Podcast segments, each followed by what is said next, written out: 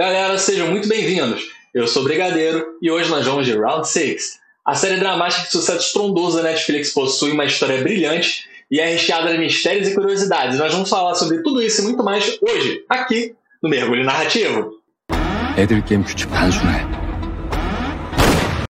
Ah, Maoi! Fala aí pessoal, beleza? Sou o Cibo. Estou aqui para falar dessa série aí que tá dando o que falar na Netflix. Né? Curti ela bastante, cara. Comecei na sexta-feira de noite, fui até segunda-feira, terminei ela fiz uma maratona no final de semana. Pô, é uma história que prende do início ao fim e vocês vão ver mais sobre ela. Ele vai falar nesse vídeo aí mais sobre ela, valeu? Fala aí, galera! Sem dúvida, o roteiro de Round 6 é fantástico, altamente imersivo. Irá cativar vários tipos de emoções em você. Começa com um tapa na cara, termina no fundo da vala. A narrativa oriental traz premissas criativas intensas, iniciando com medos de uma sociedade adulta. É um topa tudo por dinheiro de terror. Agora, vamos para o resumo da série. Ela se inicia com Xiang Jin-hong, um homem altamente endividado que depende do dinheiro da mãe para sobreviver, até mesmo para comprar o presente da filha. Sua vida chegará ao fundo do poço. Mafiosos surgirão para cobrar sua dívida. Sem o dinheiro, lhe darão um prazo de somente alguns dias antes de tomarem alguns de seus órgãos, no intuito de quitá-la. É desesperador. Neste clima tenso e desolado, vagando pelo metrô, um misterioso homem de terno oferece ao protagonista uma proposta de brigar de um jogo inusitado. O perdedor deve receber um tapa na cara ou pagar um prêmio em dinheiro. Depois de perder algumas vezes, violentamente, terminando com suas bochechas vermelhas, Seong-ji vence uma rodada, reembolsando uma feliz quantia. Assim, ao terminar o jogo com dinheiro, o misterioso homem entrega um cartão convite para participar de outros jogos, o que levará o protagonista ao pesadelo de sua vida. Agora, um recadinho aqui. Se você ainda não viu a série, pausa o vídeo e veja. Começaremos a conversa do mergulho narrativo, que conterá spoilers. Dito isso, simbora!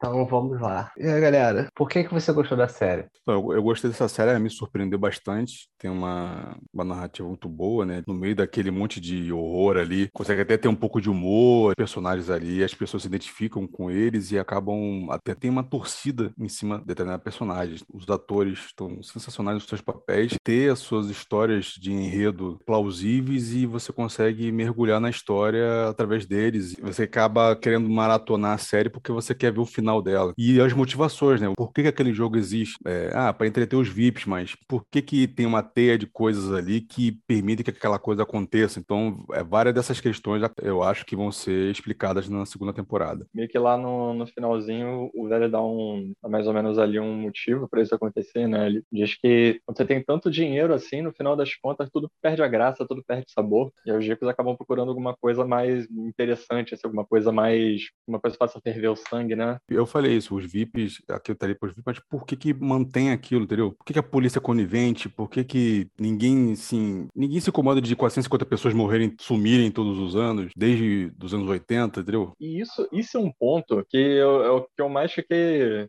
bolado com essa série. É, nossa senhora, eles não explicam bem qual, como é que é o esquema com a polícia, eles não explicam como é o esquema de recrutamento, fora aquele cara que fica dando tapa nos outros no metrô, te faz ficar refletindo, né? Será que aquele cara deu tapa em 500 pessoas no metrô ali durante esse mês aqui? E você vê que também não é só uma, é, não é só uma edição dos jogos por ano, acontece vários. Tem, tem uma tomada ali que mostra o, é, aquela, aquela galeria lá com os participantes, né? Quando, quando o policial invade o quartel-general lá, e ali você vê que tem vários do, um mesmo ano. Então, quer dizer, não, não é um só por ano. tem mais.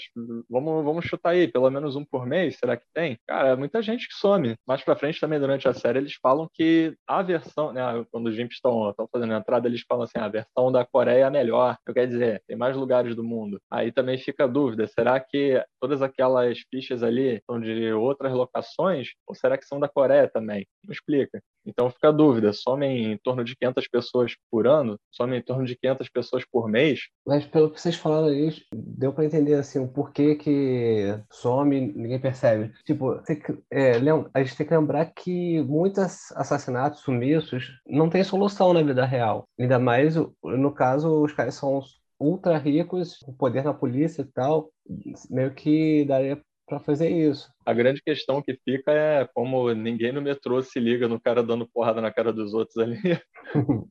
ninguém vê assim a, aquelas vans indo para o mesmo lugar, saindo ali de algum pier, né? Mas pegando aí no primeiro comentário do, do Cibo, uma das coisas que eu gostei bastante é que, assim, ela é altamente imersiva. Você começa ali com o sonho de Oh, não sei nem falar direito o nome do cara. Ele. De rum. Ele é um cara lá que mora com a mãe, depende do dinheiro dela. A série te faz ter um certo raiva dele, mas ao mesmo tempo você ganha uma certa empatia quando ele nega o dinheiro para poder ver a filha, assim, joga de, de volta. E antes de começar todo o jogo, a série já te deixa tenso, porque vão um, penhoram, fazem ele assinar um papel lá, um documento que ele tá penhorando os órgãos dele, tipo assim, para pagar a dívida dele com a máfia. Então, ali você já começa a ficar tenso, meio que antes de começar começar todos os jogos, você já está ali é, completamente envolvido com o personagem. A série consegue fazer isso. Isso é muito maneiro. Esse personagem, ele faz as coisas que faz,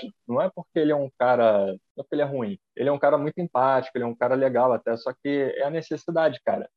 Sim, ainda tem outras coisas que é, também explica porque ele tá passando por aquilo, fica mais pro final. Mas e tu, Ricardo? O que te fez gostar dessa série? Eu gostei dos detalhes, eu achei bem legal uh, os soldados lá, a galera da corporação feito uma colmeia, né? Todo mundo ali mais ou menos descaracterizado, todo mundo com aquele, aquele roupão vermelho, todo mundo. Fazem a distribuição da, da hierarquia ali, quadrado, triângulo e círculo. Os que têm mais vértices são os mais poderosos, né? Isso eu achei interessante, que até meio que reflete também no, no, no líder. O, o frontman, se você olhar a máscara dele, é o que mais tem vértice que ele tem.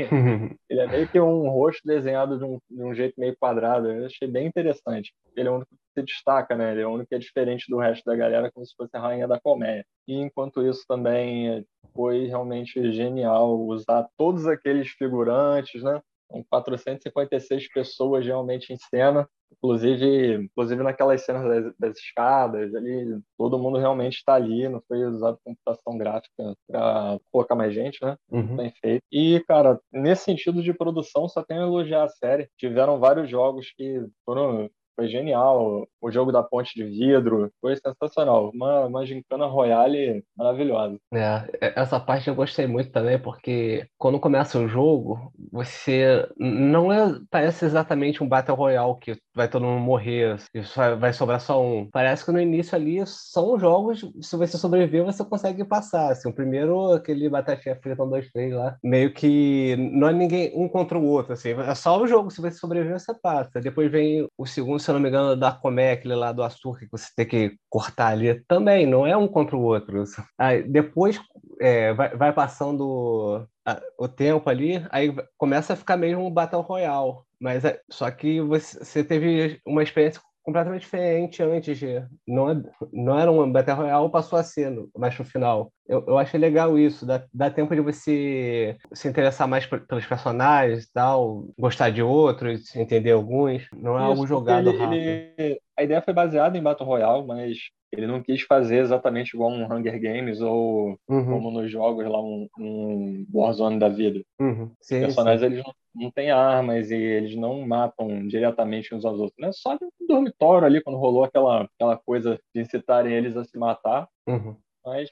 Isso aí. E outra parada maneira é que ele, a série tem algo pesado, assim, um pouquinho de terror e tal, é, uma tensão foda, só que ela não é para adolescentes, assim, adolescentes podem ver, pode ser legal, mas você vê que os problemas ali dos personagens, a maioria é algo mais voltado para adulto, tipo assim, o, o protagonista ele tá devendo, tá morando com a mãe, tipo assim, é, tem as contas dele para pagar, as responsabilidades de adulto. Muito, quando eu procuro algum filme mais tenso, assim, geralmente é para adolescente idiota, assim. Nada contra ser adolescente, todo mundo já passou nessa fase e é muito bom ser idiota e tal, mas... É, isso, daí, isso daí eu achei bem legal, porque faz a premissa ser mais convincente, né, cara?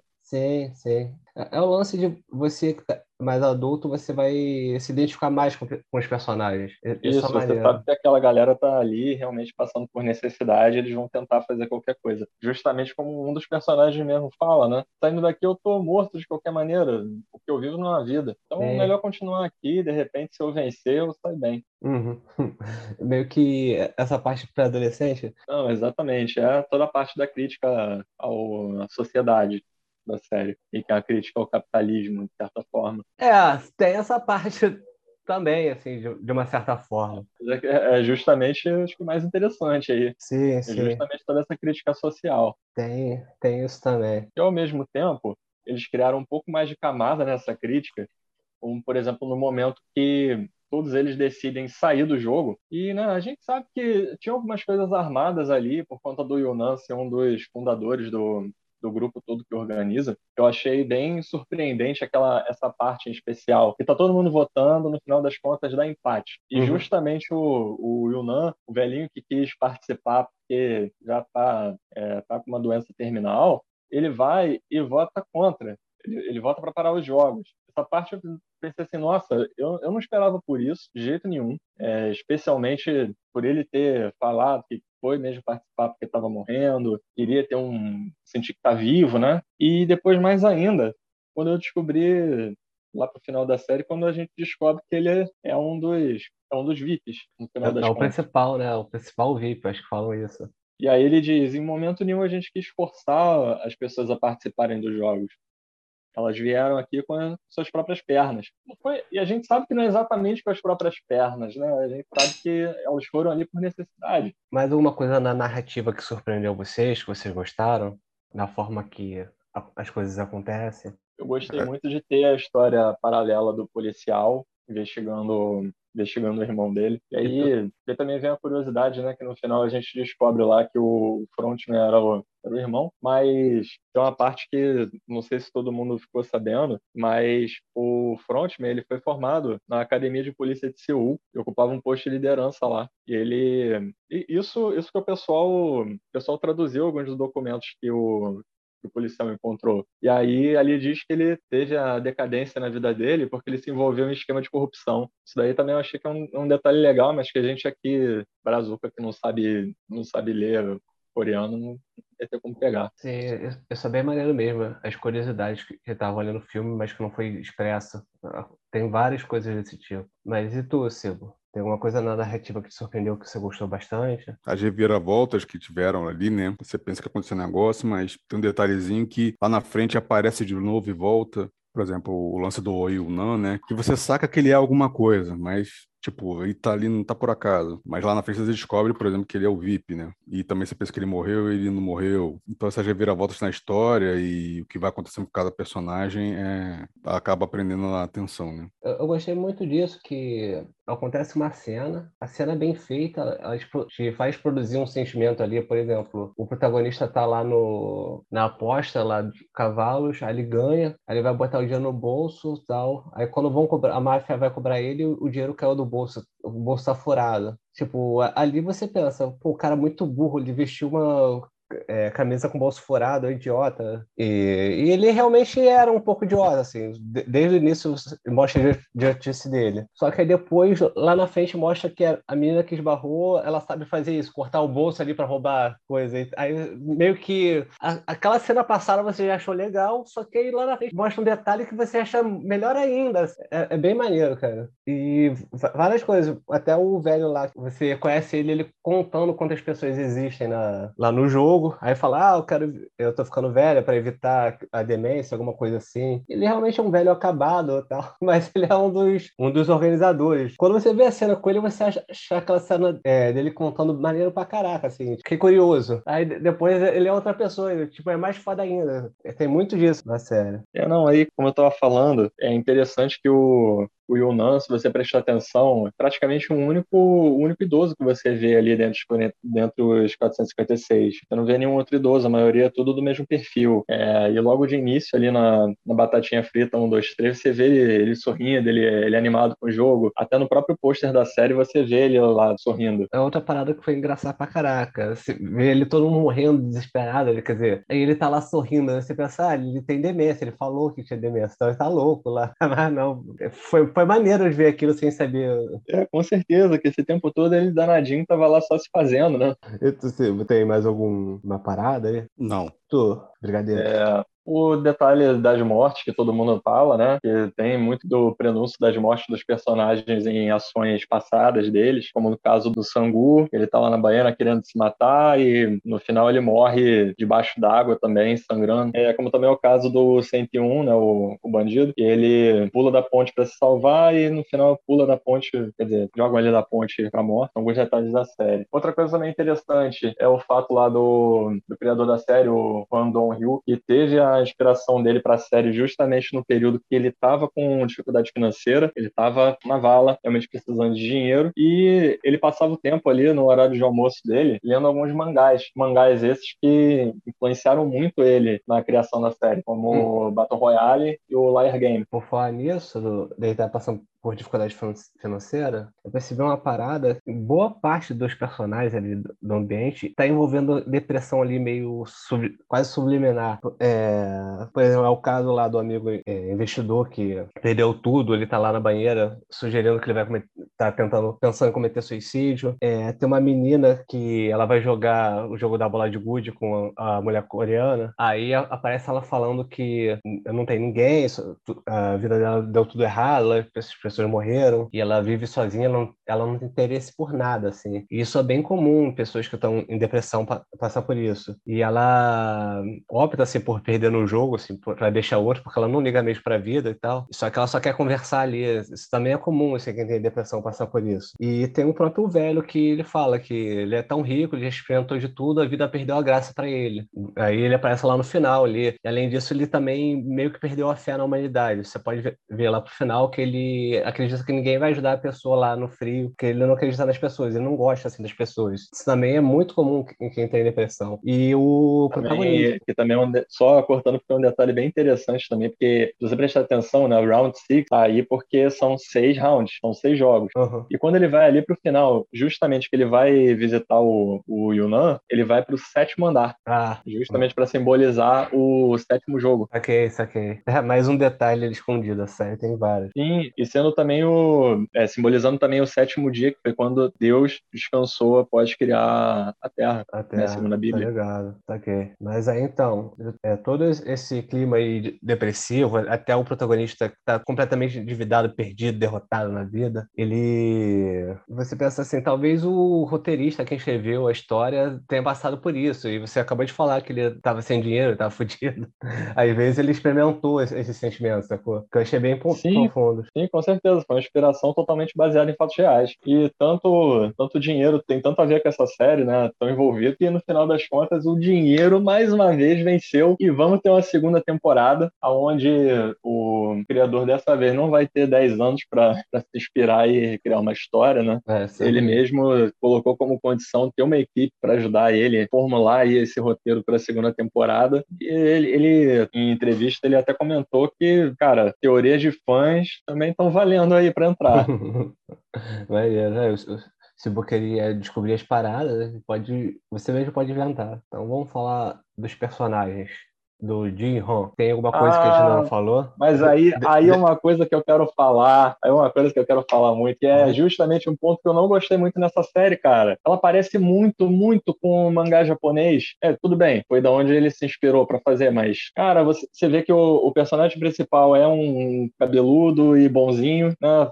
Tem muito anime, muito mangá que o personagem principal caracteriza justamente assim, com aquela barbinha ali pra fazer ali, parece um cara meio desleixado, por isso cabelo comprido. Aí tem o cara inteligente, que é o que usa óculos e tem aquele cabelinho BTS ali, que é justamente do Sangu. Tem o vilão, que é o cara com o cabelinho lambido para trás, e o, é. e o bandido, o vilão mais truculento, que é o Yakuza, né? Com, com a tatuagemzinha ali na, na cara. Tem várias, várias inspirações que são quase clichê.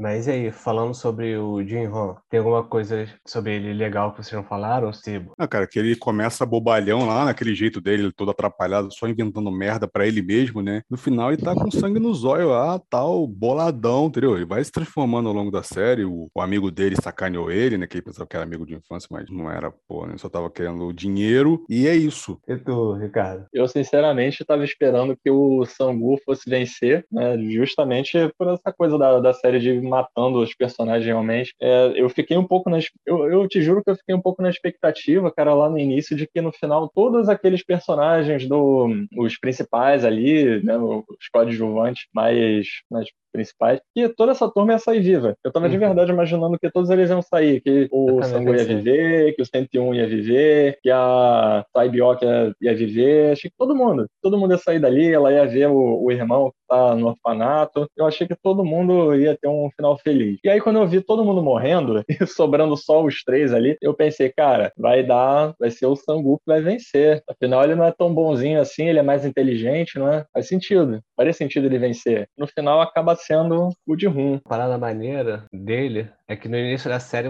mostra o cara completamente desleixado, assim. O que eu pensei ali sobre ele? Ah, ele é só um cara que é encostado ali na mãe, nunca trabalhou na vida, de, um completo derrotado, preguiçoso. Mas aí no final revela que não era bem assim. Tem um motivo para ele estar tá daquele jeito. Ele trabalhou por mais de 10 anos numa empresa, aí teve a greve lá que ele participou, ele foi demitido. Aí ele tentou abrir um negócio próprio, que durou 5 anos mais ou menos, mas fracassou. E você vê que ele é um cara completamente empático então, aí se pensar que ele fracassou justamente por ele não ter uma alma de empreendedor e tal, aí até que ele chegou ao fracasso dele daquele jeito. Mas, mas é maneiro, porque no início você não sabe nada disso. Depois que o, o personagem fica mais interessante no final, quando você sabe dessa história dele. Isso, e por outro lado, o oponente dele no final, o Sangu, justamente é o completo oposto. Foi um cara que teve uma alma de, de empreendedor ali desde o início, mas por outro lado também não tinha um, é, uma, uma índole tão boa assim, que foi o que levou ele para a fossa. É, sim, sim. Aparece, a série te faz levar a pensar que ele é um cara completamente egoísta. Aquela parte lá da, do jogo da comédia, que ele fala assim: cada um vai para um diferente. Aí ele escolheu o melhor, que era o triângulo, pra, tá ligado? Aí pensa que filha da puta. Mas lá no final, é, você vê assim, um, um, pouco de boa índole nele, que ele queria, tava tava fazendo muito pela mãe dele, assim, quando uma hora ele fala assim, ele matou a menina porque pensou que você ia desistir, ele não queria, porque ele queria salvar a mãe dele, ele ferrou financeiramente a mãe dele. É, aí quando ele perde, ele se mata para justamente pros, é, pro Jihan não desistir do jogo e, e, não perder o dinheiro. Então ele faz, ele se mata pro Jihan ser o vencedor, ganhar dinheiro e o Jihan conseguir ajudar a mãe, sacou? Então ele deu a vida pela mãe ali, mesmo ele sendo um, um filho da puta faz o que tem que ser feito, mas ele tem um, algo de empatia ali, sacou? Isso. É é justamente as camadas dos personagens. Eles não são personagens unidimensionais, eles têm toda essa, têm toda essa gama neles. É, é, onde, é onde você vê essa parte boa do, do Sangu e mais pra frente um pouco, onde você vê a parte mais sangue nos olhos do, do Ji-Hun, justo como o Cibo falou. É quando ele vai lá, fala, não, cara, não aceito isso daí, me dá esse telefone, liga, liga de volta e vai até deixa pra lá o, o voo que ele encontrar a filha dele, né? Essa parte é bem foda, cara. Não quer o dinheiro, não quer usar o dinheiro porque representa todas as pessoas que morreram ali naquele jogo, de amigos que ele conquistou. E da a mulher coreana, a Saibion, sei lá. Sebion. Sebion. o que vocês acham dela? Sibo, Essa é qual mesmo? Desculpa. A coreana. do Core- Coreia do Norte. Coreano, A coreana, né? É. Coreia do, Coreia do Norte. É, tipo, você, ela é meio uma personagem, quer dizer, ela é uma personagem meio obscura ali, né, que você vê que joga pra ela mesma, que é, você até pensa que ela é meio egoísta, mas depois você vê as motivações dela, né, a história dela, é isso que vai acontecendo. Cada personagem você vai vendo as motivações por trás quando ele vai contando, entendeu? Então, se até no final até torce por ela lá e fica com pena da amiguinha que morreu, mas o amigo sacaneou ela lá. Pra, pra mim, a morte dela foi a parte mais emocionante do filme. Que, tipo assim, ela era aquela pessoa que não confiava em ninguém, mas meio porque sacanearam ela. Ela fugiu lá da Coreia do Norte, dá a entender que a galera do- da Coreia do Sul tem preconceito, ela tá como imigrante legal, então provavelmente ela não consegue emprego bom, ela vai trabalhar lá com bandido lá, que também é filha da puta. Então, tudo pra ela é- são coisas, todo mundo é ruim pra ela. Então, ela tá lá isolada, por isso que ela não quer ser amiga de ninguém. Mas ela, pro final, ela começa, ela simpatiza com essa menina aí que eh, se matou, dando a vez pra ela. Aí ela também fica se aproxima do protagonista. Aí quando ela morre, quando ela tá passando mal, e o protagonista começa a chorar por ela, ele- ali, pra, pra mim aquela cena foi muito fora, assim, que tipo assim, ele finalmente eh, fez, que ele é tão empático, que finalmente despertou eh, o lado bom dela, assim, confiar nas pessoas e tal, e ela morre ali pelo melhor amigo dele de infância, um dos melhores amigos. Aí, aquela cena foi muito foda. Pra mim também tem todo lado que não é pra qualquer um fugir da Coreia do Norte, cara. Mas esse assunto é polêmico. Ah, demais. E, e dela não raiva. confiar em ninguém, dela não confiar em ninguém, cara. A vida por lá é uma, é uma completa mentira. Eu não, eu nunca pisei lá, não tenho a menor ideia de como seja. Eles não têm acesso ao mundo exterior, então é, é complicado, cara. É muito complicado. Tender, tender assim, se arriscar a tentar expor como seria mais ou menos a cabeça de uma pessoa que fugiu de lá, é, Tem que pensar também que ela fugiu lá um pouco nova e tal. Ah, bom, deixa eu ver. E o Bandidão? O que tu achou do Bandidão, Sebo? o bandidão é o Yunnan, né? Não, desculpa, o, o Dex O Maradona. Fu. Isso, eu vou falar aquela parte que a gente falou no início lá, que, que- que você falou no início. Ele Que atuou eu muito bem. mesmo? Ele atuou Ah, muito sim, bem. ele, assim, assim, achei que ele, o ator atuou muito bem, né? Porque ele dá a impressão realmente de estar metido no mundo do crime, né? Porque se você procurar as fotos dele normal, pô, ele lá de terninho, gelzinho no cabelo, o bom filho da mãe é lá, né? Filhinho da mamãe. Outra pessoa. filho- é, parece outra pessoa, bom filhinho da mamãe. E na série tá lá, pô, sangue nos olhos, liderando o gangue lá, querendo sacanear o chefe. E só pensando nele, o que tiver pra fazer pra ganhar o dinheiro, ele vai fazer. É, acho que ele é o mais egoísta de toda a série ali, de, de longe, assim. Só pensou nele do início ao fim. E até antes ele delatava os, é, os subor- os subordinados deles ficaram com raiva dele, né? Porque ele delatava eles, não foi isso? Não lembro. Acho que vocês também não lembram. Mas Beleza. Eu acho que ele é o personagem mais unidimensional que tem nessa série. É, O personagem que tem menos personalidade, sabe? Ele é igual do início ao fim, ele é bandido do início ao fim, não tem empatia por ninguém e acabou. é, é, o- é o que menos tem revelações e mais, conteúdo, algo mais complexo ali, é o mais simples mesmo. Mas o, uma personagem que está ali envolvida com ele, que eu também achei muito foda, assim, no início, assim, mulher nojenta, chata pra caraca, que qual é o nome da Mini, aquela magrela que é mais velha e e fala que ela é melhor que a, a mais nova, Uhum. que ela é chata pra caraca, tá o tempo todo lá enchendo o saco. Mas tem uma parte que é no jogo da bola de gude que ninguém quer é, fazer par com ela porque ela é mais fraca e tal. E ela também é traída pelo cara, que o cara não botou ela no grupo. Então ela fica com uma raiva foda com esse cara. Aí na hora que eles vão jogar aquele jogo do vidro, que eles não pode pisar no vidro errado, se não cai, ela vai lá e mata ele. Se abraça com ele e morre. Quando eu vi aquela cena, eu pensei, não, já! É, depois eu fiquei pensando, caraca, ela, ela fez aquilo porque ela sabia que ela perdia de qualquer jeito, ela era mais fraca. Ela também sobrou, não, não tinha ninguém que ela gostasse ali porque ninguém quis- fazer par com ela. E ela tava com uma raiva incrível daquele cara. Então ela pensou, eu prefiro morrer com ele do que deixar ele vencer depois, filha da puta. Tipo, tipo assim, achei muito foda aquele es- espírito de vingança, filha da puta dela. Achei muito maneiro. Cara, eu gostei tanto quando ela morreu, que pra mim ela é o Arthurito aí do, do Round Six, entendeu? Arthurito? É o, o, o Arthurito do, do La Casa de Papel. Ah, que eu não vi. É o mesmo tipo de personagem chato que te incomoda do início ao fim. Sim, sim, ela incomodava mesmo. Muito chato. Tem mais algum personagem aí que vocês queiram falar? Ah, do Ali, né? O Ali é o indiano, o indiano não, o paquistanês. Paquistanês.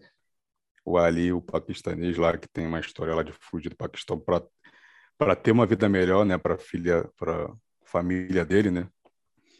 E ele faz o, o, imigrante, né? Parece que pesquisando sobre o ator, ele tem uma história de papéis de fazer imigrante lá na Coreia. Então, ele também todo mundo fica com peninha dele lá na cena da, da bola de gude. É, e como o outro amigo sacaneou ele, que não merecia morrer, né, tal. E é um personagem interessante também. É, ele que é um ator indiano que foi para a Coreia, aprendeu coreano e tudo mais. Ele até então só tinha papéis genéricos. Esse é o primeiro papel de destaque que ele tem. Quase figurante antes.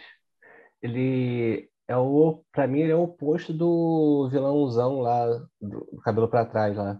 Que o outro era completamente egoísta, esse não. Esse é o cara mais puro dos puros ali, que confia nas pessoas ali, é totalmente se, se arriscou para salvar o protagonista ali no jogo do Batatinha, caiu no conto do vigário ali da bola de Gucci.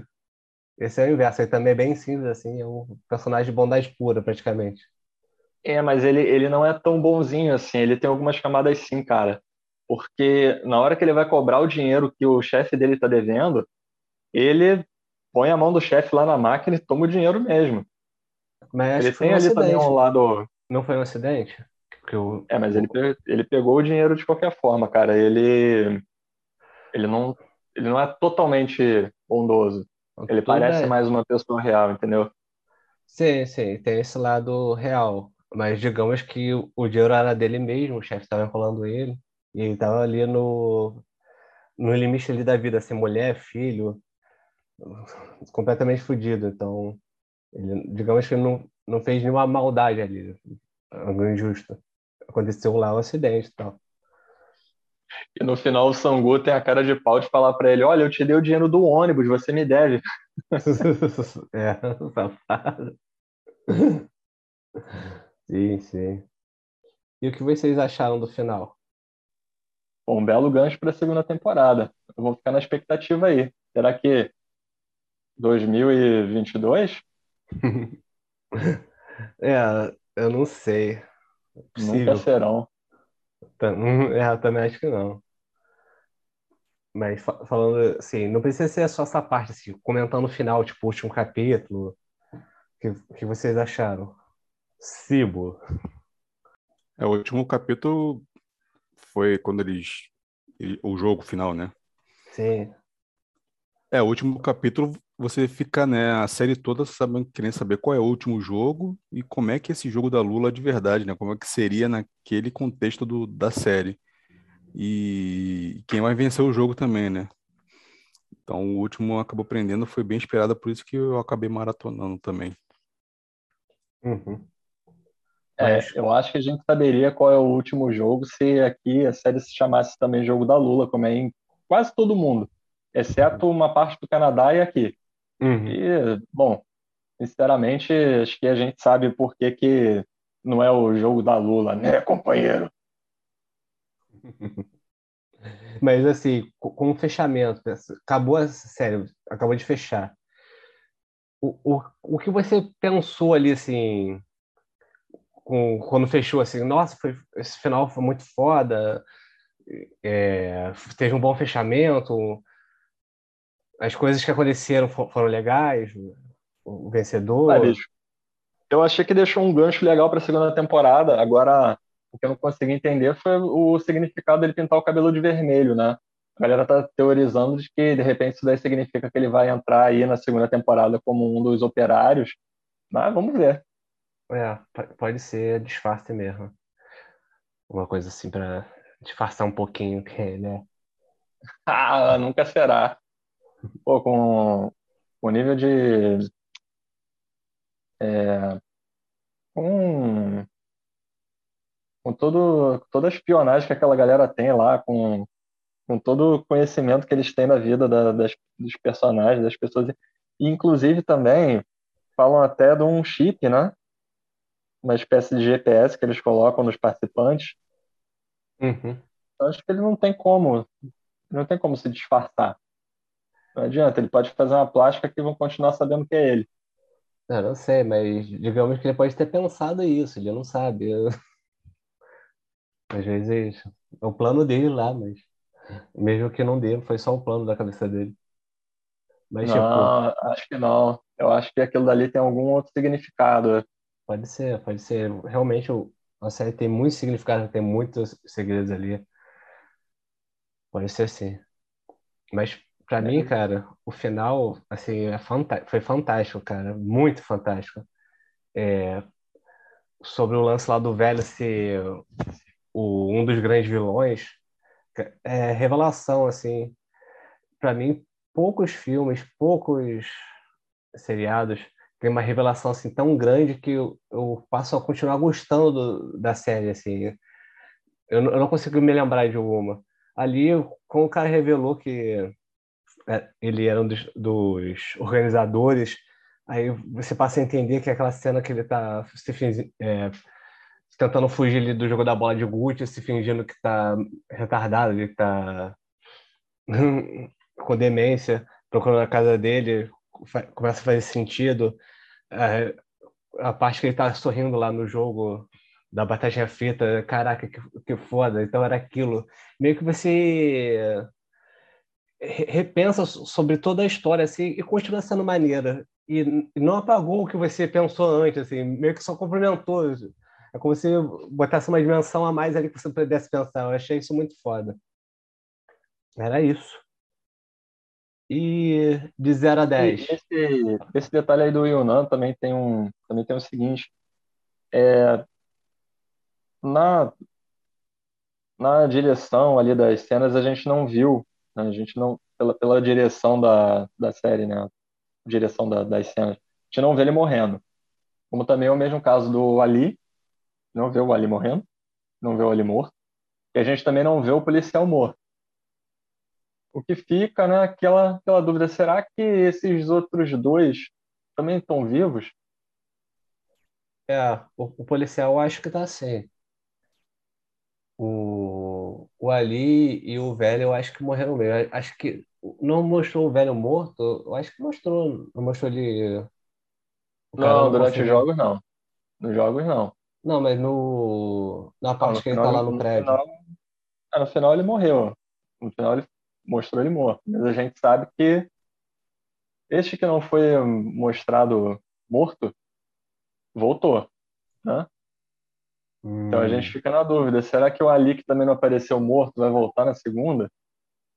Será que o policial que a gente não viu morto volta? é, não sei. Logo saberemos. Uhum. Sim, sim. Mas então, qual a nota que vocês dão pro, pra série? De 0 a 10? Eu daria um 9, cara. 9? Ó, a maior nota até agora no mergulho narrativo. E tu, É, exatamente. Saindo, saindo aquela nota de 7 que eu tava dando pra todos os filmes, né? Sim, sim, sim. Tu, Esse eu daria um 9, realmente mereceu. Merecia. Por mim, poderia até ter um, um 10 aí, cara. Mas provavelmente, se não fosse uma produção da Netflix e tivesse um pouco mais de glória, eu ia gostar mais. Uhum. E tu, Cibo? Não, acho que pra mim foi 10, cara. A série foi 10.